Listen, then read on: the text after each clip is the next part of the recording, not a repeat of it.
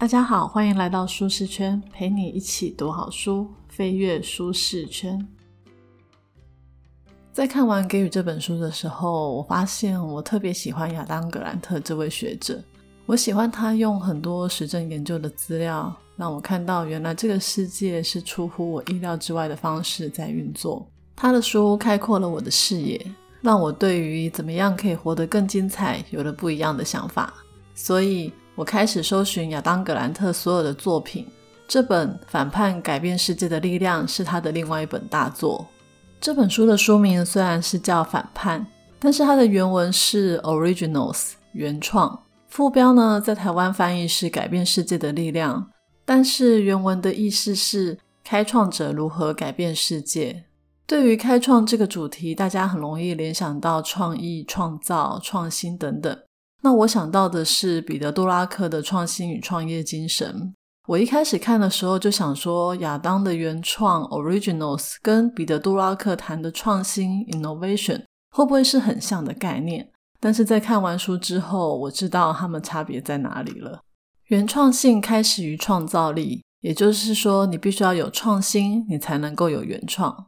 但是呢，原创它更强调的是，当你有一个新的主意，你要怎么样有效的提倡？在现今的社会呢，其实不缺乏创新的点子，但是哪一个点子才能够真的被实践出来，改变这个社会呢？这个也是这本书里面作者想要跟我们探讨的重点。所以，本集的 podcast 将为您介绍四个重要的部分。第一个是我们要如何辨别出原创的点子；第二个是开创者他进入市场最好的时机是什么时候；第三。我们要如何塑造原创的企业文化？第四，父母又可以怎么样来培养孩子成为一个原创者？虽然今天要跟大家介绍的是刚刚的四点，但是呢，这本书的内容非常的丰富，里面还有谈到，当你有了原创的点子，你要怎么样说服在上面的人？还有就是，当你在追求原创的时候，你要怎么样处理心里面一些很复杂的情绪？再来就是你怎么样透过建立联盟的关系，让自己的原创可以成功。非常建议大家把书买下来，细细品味。在开始介绍如何辨识出原创的点子之前，我们还是先来看一下作者给原创的定义。原创呢，它指的是在某一个特定领域里面，我们引进或者是倡导一个不寻常的点子。这个点子呢，还要具备有改善这个领域的能力。听起来好像有点学术。简单的来说，原创要具备两个要点。第一点是，这个点子对某个领域里面一定要是一个不寻常的点子。例如说，在通讯产业里面有一个新的发明，像是智慧型手机。第二点是，这个点子它必须要有具备改变这个领域的能力。我想大家都不否认，智慧型手机的发明彻底的改变了我们的生活。所以它就是一个原创的点子。在这个世纪初，两千年的时候，有一个跨时代的伟大发明出现了。这个发明有多厉害呢？它让贾伯斯愿意出六千三百万的美金，想要取得那家公司百分之十的股权，结果却被对方拒绝了。a m a z 也就是亚马逊的创办人贝佐斯，他也非常的欣赏这个产品，他认为这个产品以后一定会大卖。还有一位传奇的投资人叫约翰·杜尔，他也说呢，他要投八千万的美金给这家公司，还预言呢，这个发明以后会有十亿的市场价值。大家应该很好奇是什么产品，怎么会这么厉害？生在二零二一年的我们，应该已经人手一台了吧？我本人呢，在这近二十年里面，我大概只有跟朋友借用过那个产品约一分钟，我就吓到不敢再上去了。而那个朋友也是我所有朋友里面呢唯一愿意花大钱买下那个跨时代产品的人。去年呢有一则新闻也跟大家说，这个产品呢已经正式宣布停产，因为价格太贵又有安全性的问题。好啦，不吊大家胃口了，那个连贾伯斯都爱得要命的产品，最后居然惨淡落幕，就是赛格威电动双轮平衡车，就是那个有两个很大的轮子。然后中间有一个直直的杆子在控制方向跟平衡感。我们比较常会在度假村、大型的卖场或是游乐园看到，但其实也没有那么常看到。听说呢，贾伯斯当时一看到赛格威电动双轮平衡车，就马上上去试乘。他爱到别人叫他下来，他都不肯下来。大家都知道贾伯斯是这个世界上最聪明、最睿智的人之一哦。那怎么他也会看走眼呢？好，我们再来谈谈赛格威的这个发明家，他叫做迪恩·卡门。他真的是一个非常优秀的发明家，他研发过非常多的产品，而且都很成功，也改变了世界。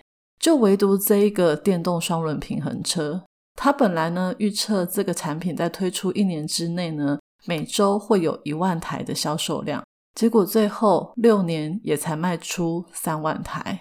这个产品呢，还被《时代》杂志誉为十大失败科技产品之一。作者要告诉我们的是，通往原创性最大的障碍，往往不在点子的形成，而是在于点子的挑选。这个世界上呢，比较缺乏的其实是擅长挑选对的点子的人。我们再回到原创性的定义。赛格威电动双轮平衡车在交通领域上的确是一个不寻常的点子，但是它并没有对我们的交通方式带来改变，所以严格来说，它不具有原创性。贾伯斯呢，当初一定是认为赛格威电动双轮平衡车会颠覆我们的交通方式，所以才会想要花六千三百万的美金去投资它。但是最后怎么会变成这样？作者教我们，如果呢要辨别出这个点子有没有原创性。取决于评估的那个人是谁，以及评估的这个人他的经验还有心态是什么。我们先来谈谈评估人是谁对原创的点子有什么样的影响。能够来评估原创点子的人，不外乎是创造者自己本人、组织里面的专业经理人、主管、同事、客户，还有投资人。你们觉得哪一种人最能够辨识出好的点子呢？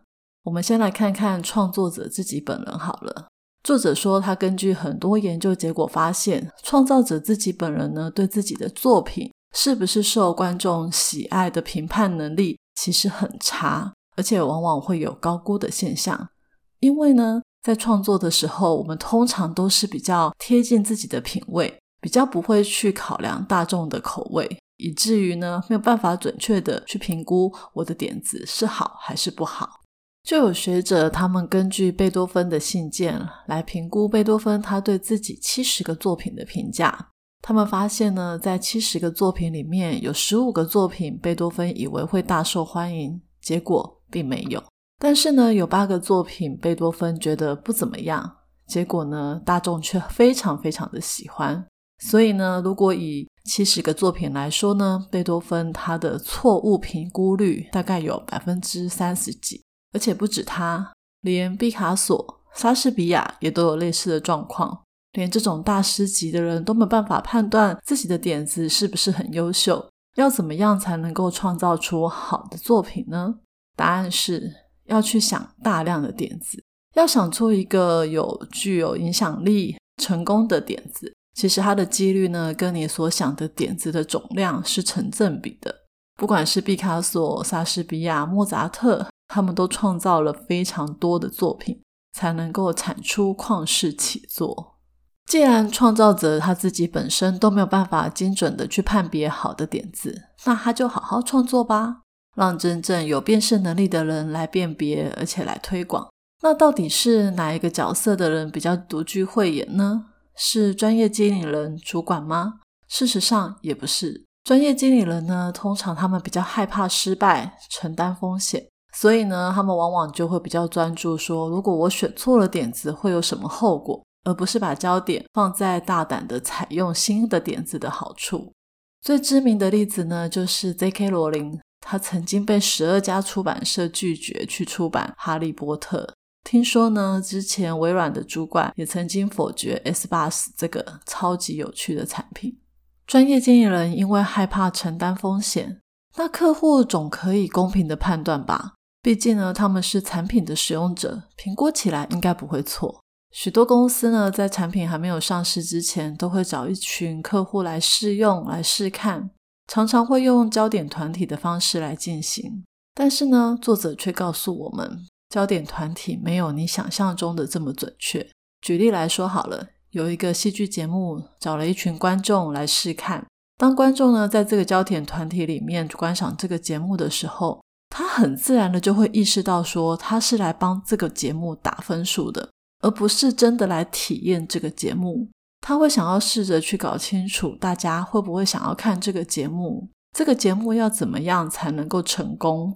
也就是说，他把自己想象成专业经理人了，自然他的评估也不会好到哪里去。那到底谁来评估效果会是最好的呢？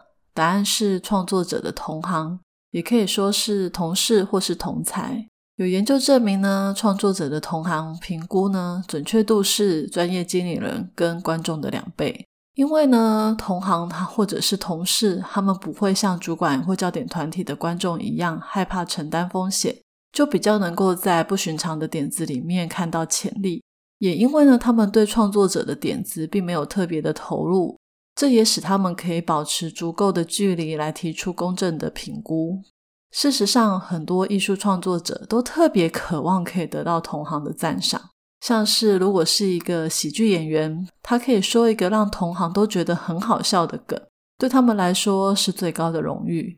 魔术师也是一样的，如果他可以想到一个连同行都没有办法破解的魔术，就会是他们人生中最大的成就之一。嗯，接着我们来谈一下贾伯斯、贝佐斯还有投资人约翰·杜尔他们的评估出了什么问题。首先是经验，大家都知道贾伯斯是高科技产业的传奇人物，而贝佐斯呢是电子商务之王。那位约翰·杜尔，他过去投资的企业也都是高科技业，像是亚马逊、Google 等等。这几个专家呢，他们在各自的领域都是开创者，但是呢，在某一个特定领域的开创者，并不代表说他在其他的领域就可以成为伟大的预言家。要精准的预估一个新点子是否能够成功，最好呢他自己也是那个领域的创造者。贾伯斯当初喜欢赛格威电动双轮平衡车，是被他的创新性、新颖性给吸引。他并没有交通业的经验，所以没有办法判断它的实用性。再来呢，贾伯斯过去成功的经验也让他变得过度自信，蒙蔽了他的判断。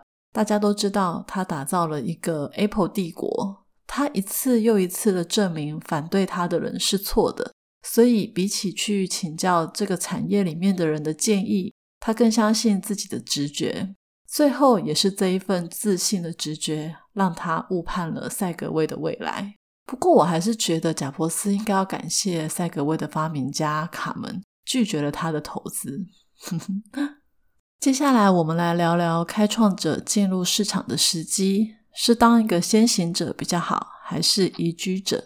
这边的移居者指的是比较晚才进入市场的人。通常，一般人应该会认为，如果我想到了一个好点子，一定要赶快进入市场，取得先机，才不会被人捷足先登。但是呢，却有数字告诉我们，先行者的企业失败率居然有百分之四十七这么高，而移居者的公司的失败率只有百分之八。不是说早起的鸟儿有虫吃吗？但是呢，在这里，作者要跟我们探讨的其实是早起的虫儿也有被鸟吃的风险。我小时候特别喜欢玩任天堂的超级玛丽兄弟。我一直以为任天堂是先行者，但其实它是移居者。在电动游戏的这个领域，先行者的企业是一九七二年的奥德赛，他们主打的是运动游戏。任天堂虽然比较晚才进入市场，但是它后来靠着很容易使用的遥控器，还有很可爱又细致的一些卡通人物，以及互动式的角色扮演，改写了整个电动游戏界。在一九七五年后的十年之内呢，任天堂就把奥德赛整个打趴。所以，能否取得市场的领先，不是在乎说你是不是第一个进到这个市场，而是你要持续的与众不同。况且，在这里，作者有跟我们提到，当先行者其实有几个坏处。第一个坏处，容易犯下造镜的毛病。在两千年网络泡沫化之前，有一个人叫做约瑟夫·帕克。他跟很多人一样，假日的时候喜欢在家里看一部电影。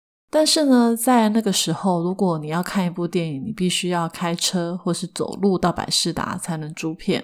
这一来一回都不知道要花多少时间。他心想，如果可以呢，打开一个网站，选一部他想看的电影，没多久，那个片子就送到他家，那不就太好了吗？你可以想象，就是 Uber Eats 送 DVD 到你家。当时呢，这个帕克他觉得这个点子超级无敌好，所以他就进入了这个领域，当起了先行者。后来也让他筹到了两亿五千万美金的资金哦。但是在两千零一年的时候，这家公司就破产了。帕克犯下的最大错误就是他承诺客户说可以在一个小时之内就把 DVD 送到。帕克这个理念其实非常的好，但是你想想看，在二十多年前，那时候的运输物流科技背景根本就没有办法支援这样的策略，所以他很快就失败了。据统计，大概有三分之四的先行者，他们的公司失败的原因就是因为太早扩张。那个时候呢，天时地利人和都还没有到齐，这也难怪他们会失败。第二个坏处，通常比较爱冒险的人会比较喜欢去当先行者，也因为他们爱冒险，所以很容易做出冲动的决定。相反的，比较不爱冒险的创业家，他们会先从一旁观看。等待适当的机会，也平衡自己的风险组合才进场，这就是移居者的好处。第三个坏处是，身为一个市场的开创者，就意味着所有的错误你都要亲身经历过一遍。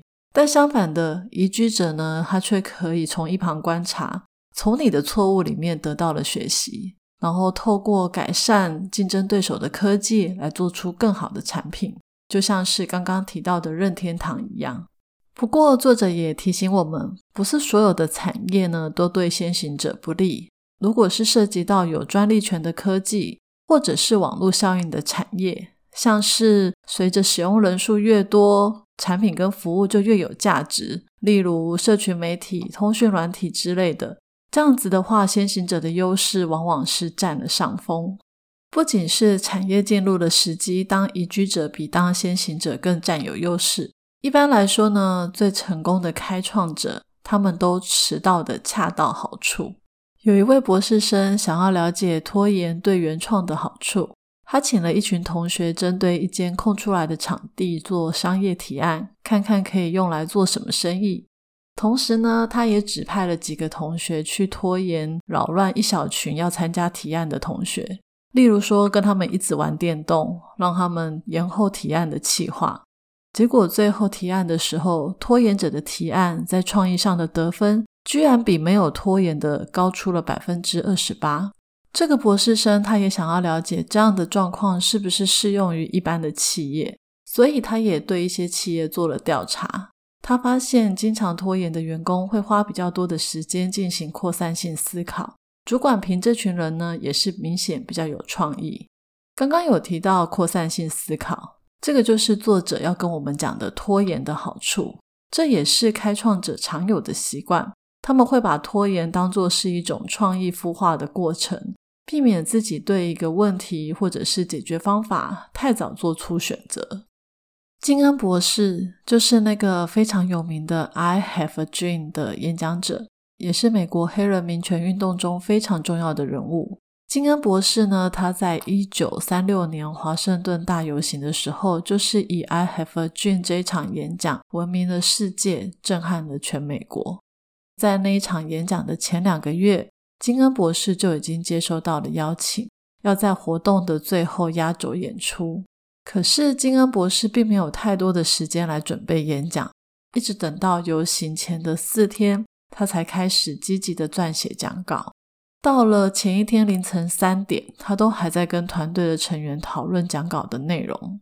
这样听起来好像很混，但其实呢，金恩博士从接到邀约到开始写稿，这中间发生了很多事情，这也让他有了更广泛的点子去写稿。正如我们刚刚提到，开创者都有拖延的习惯，是为了让自己有更多的时间去做扩散性的思考。避免呢对一个主题太早下定论，这也促使金恩博士到最后一刻能够产出这么精彩的演讲内容。金恩博士的演讲里面最有名的就是那一句 “I have a dream”，到现在都还被人们传讲着，甚至呢有人说那是人类史上辨识度最高的一句话。但奇妙的就是，“I have a dream” 这句话根本没有出现在金恩博士的讲稿里面。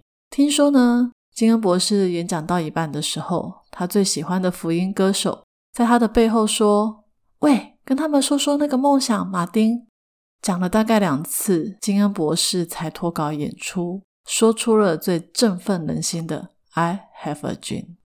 金恩博士并不是天外飞来一笔就讲出了这么一大段举世闻名的演讲。他能够讲出 I have a dream，是因为他拖延。拖延呢，不是中间都不做事，到最后才做，而是打从一开始这件事情就一直在他的心里反复思想。也因为想得够多，才能够让他更有本钱的临场发挥。所以。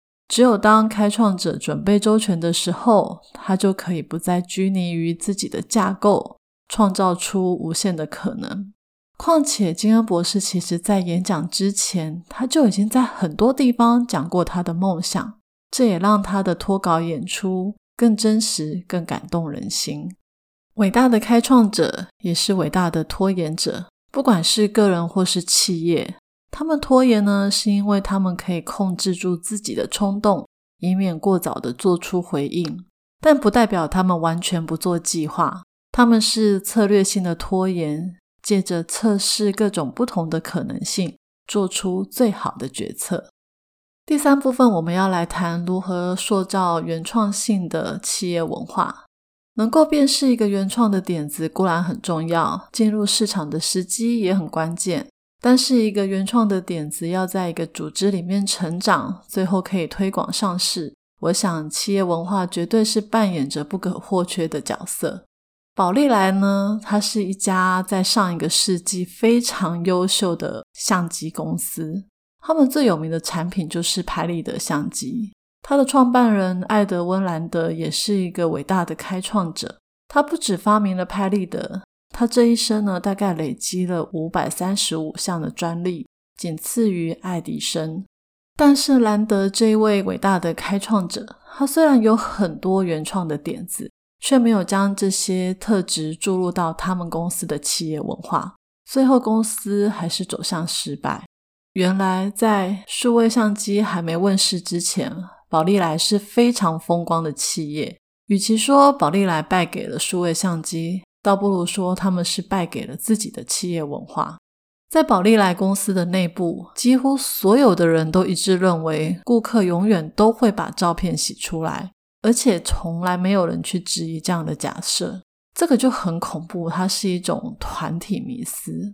你们要知道，团体迷思呢，是原创性最大的敌人。也就是说，如果大家在组织里面呢，他们发现如果我不遵从主流的观点，会有很大的压力，就不可能去提倡思考的多元性，更不要说是原创性了。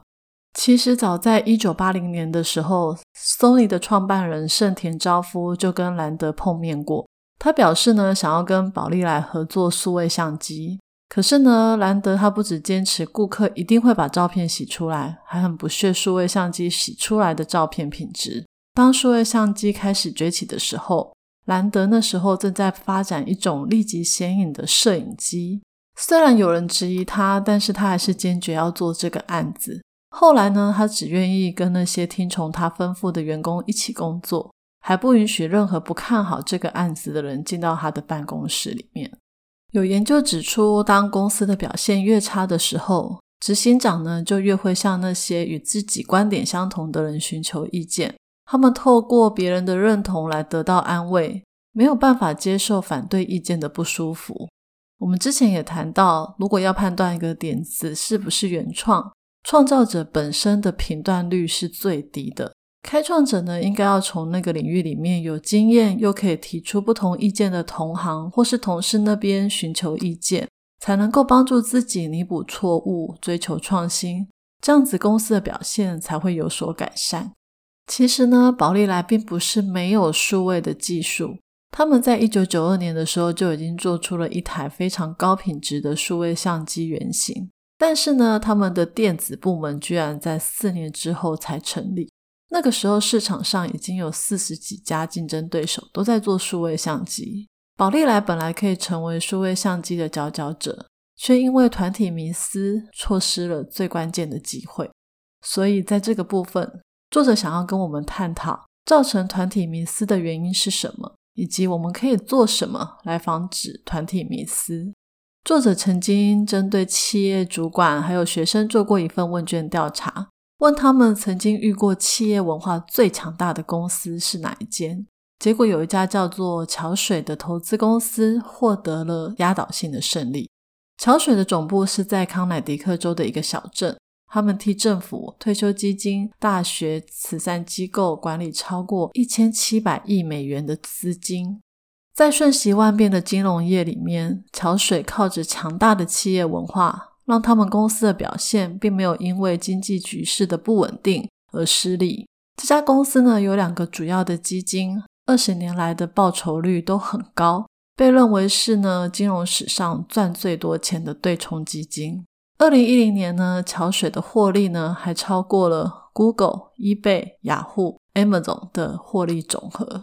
你应该也很好奇，这么厉害的企业文化，它的内容到底是什么？怎么可以让一家公司赚这么多钱呢？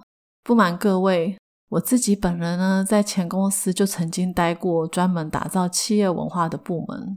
当我看到桥水这家公司可以让企业文化的效果发挥到极致，我整个人都精神起来了。还记得呢，我以前在企业文化部门的时候。我每天呢，就是要编写一大堆跟文化价值观有关的一些刊物。嗯，这些刊物里面洋洋洒洒也有三四十条的价值观的守则。我以为呢，这样已经够多了，可以让员工好好的学习个十几年吧。没想到，潮水的创办人雷达里欧居然写了两百多条的原则来描述他们的企业哲学，而且呢，里面没有一条是跟管理金钱有关。全部都是在工作或是生活里面可能会遇到的状况，然后应该要如何的反应。像是你不需要畏惧真相，行为的改变需要十八个月的持续强化，感觉就是一堆励志小语。一般人看到两百多条原则，应该都会觉得非常不可思议吧？完全不聚焦，诶企业经营不就是要聚焦吗？让大家有一致清楚的价值观。这种发散的企业文化怎么可能会成功？但事实上并不是这样的。虽然呢有两百多条的原则，但背后呢都在彰显一个最主要的价值观，就是要员工独立来寻找真理。潮水的秘密呢在于鼓励员工表达原创性的想法。他们希望每个员工都可以提出反对的意见，来避免团队迷思。当员工呢愿意分享独立的观点，而不是顺从多数人的意见的时候，潮水呢就更有机会可以做出其他投资人都想不到的投资决定，也可以看出多数人都没有看到的金融局势。创办人达里欧他知道呢，一般人不敢对别人说出他的批评，所以呢，他特别在那些原则里面写道：别让忠诚阻挡了真相和坦率。谁都没有权利不说出心里真正的意见。在桥水，每个员工都可以说出自己真正的想法。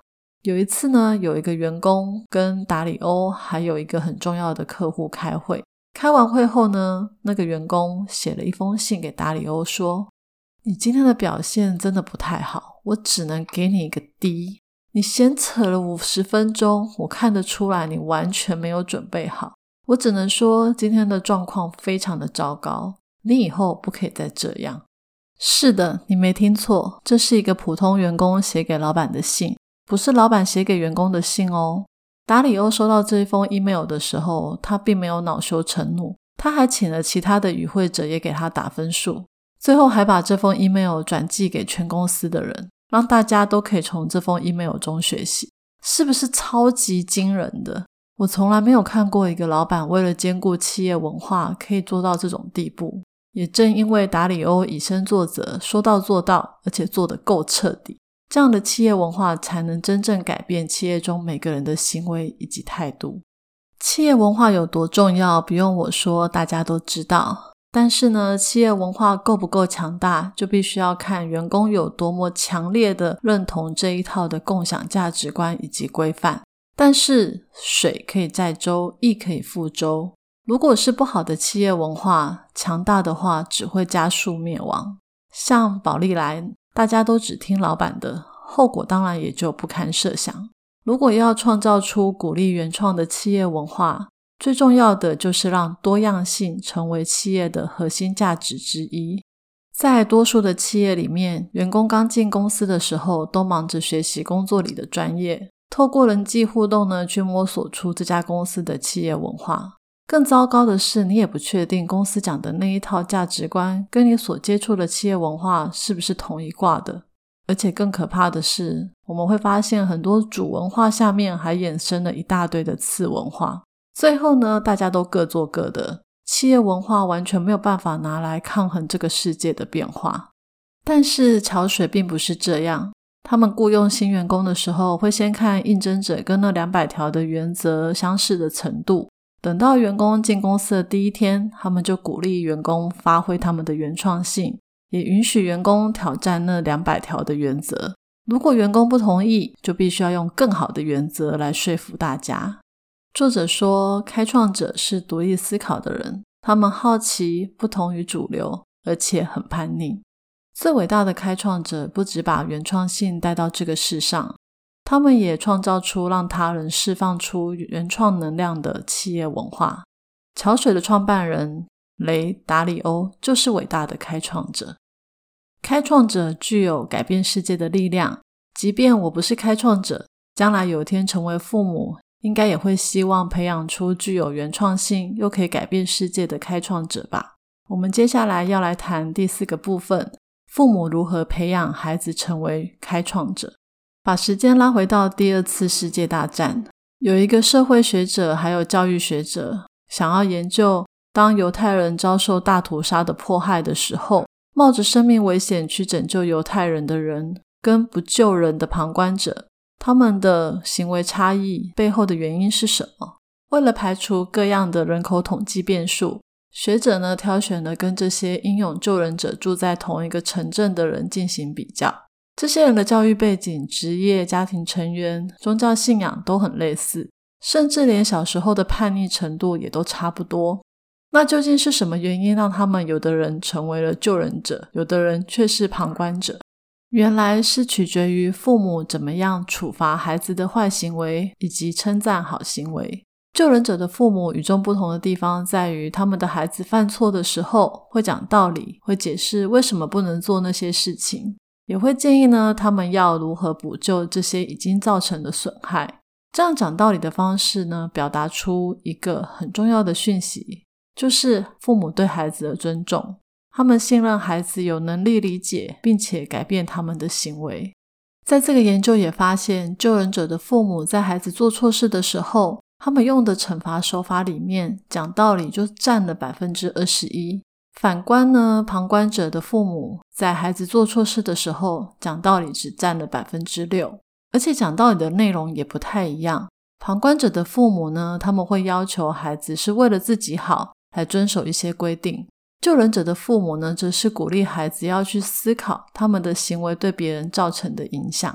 再来就是，当孩子做对事的时候，我们是选择赞美他的行为，还是他的品格？举例来说，孩子把他的玩具分享给别人，如果我们赞美的是那个行为，像是你很棒，会把玩具分享给别人，这个时候的赞美会强化了这样的行为。所以孩子会学习重复分享的行为，但是如果我们称赞的是他的品格，像是你是一个很慷慨的人，那孩子呢就会把这句话内化成他自己自我概念的一部分。他以后呢不只会分享，还会有其他更多慷慨的行为。有一个研究指出，一般的父母呢，平均大概会为孩子定下六条左右的规定。像是什么时候要写功课、看书，几点要上床睡觉。但是呢，高创造力孩子的父母，他们定下的规定平均不到一条。他们比较倾向强调道德价值观，而不是特定的规定。如果这一类的父母真的要定下规则，他们也会跟孩子解释为什么他们要这么做，而不是强加在孩子的身上。所以，也因为他们用沟通讲理的方式，孩子就比较能够接受。而且让这个规定成为他们价值观的一部分。我们可以给孩子很多自由，而且强调正确价值观的重要，让他发展好的品格。但是，并不代表他就会有原创性。我们还可以做什么事情来激发他的创造力呢？研究指出，如果想要鼓励原创性，最好的方式就是介绍孩子认识不同领域的榜样、成功人物，来提高孩子的志向。像是曾经获得诺贝尔和平奖的得主马拉拉，就是那位在巴基斯坦争取女性教育权的十七岁少女马拉拉。她就是受到阿富汗女权斗士米娜还有金恩博士的影响。而金恩博士还有前南非总统曼德拉，则是受到了甘地的启发。在寻找各领域的榜样时，也不一定都要是真实的人物，在某些情况下，虚构人物也有可能是很好的榜样。像脸书的营运长雪柔，还有亚马逊的贝佐斯，他们都说他们自己最喜欢的青少年科幻小说是《时间的奏折》。而马云呢，最喜欢的书是《阿里巴巴与四十大盗》，这也难怪他成立了阿里巴巴。相较于伟人传记，虚构故事的主角可以去做一些从来没有被实现过的事情，让不可能的事变成可能。这对孩子启发想象力、开创点子有很大的帮助。这一代的孩子大部分应该都看过《哈利波特》。《哈利波特》呢，就是一本非常具有原创性的小说。它里面有很多正面又有创意的点子。最近还有实验显示，阅读《哈利波特》能改善孩子对于少数族群的态度。当孩子看到哈利波特还有妙丽因为呢没有纯正的巫师血统而被人家歧视，他们会产生同情，也进而对他们自己生活里面的少数族群比较没有偏见。最后，我们来总结一下：第一点，如何辨识出原创性的点子？如果你是创造者，量变就会质变，点子多了就会有好点子。另外，一定要请同领域的同事或是同行来评估你的点子，给建议，他们的眼光是最准确的。第二点，开创者进入市场最好的时机，拖延是一件好事，但不代表中间什么事都不做，而是让自己有充裕的时间做扩散性的思考，让好点子慢慢成型。倘若有了好点子，也不要马上跳进去当先行者。宜居型的企业好处比较多，可以观察市场的变化，精进技术之后再加入。第三点，如何塑造原创的企业文化？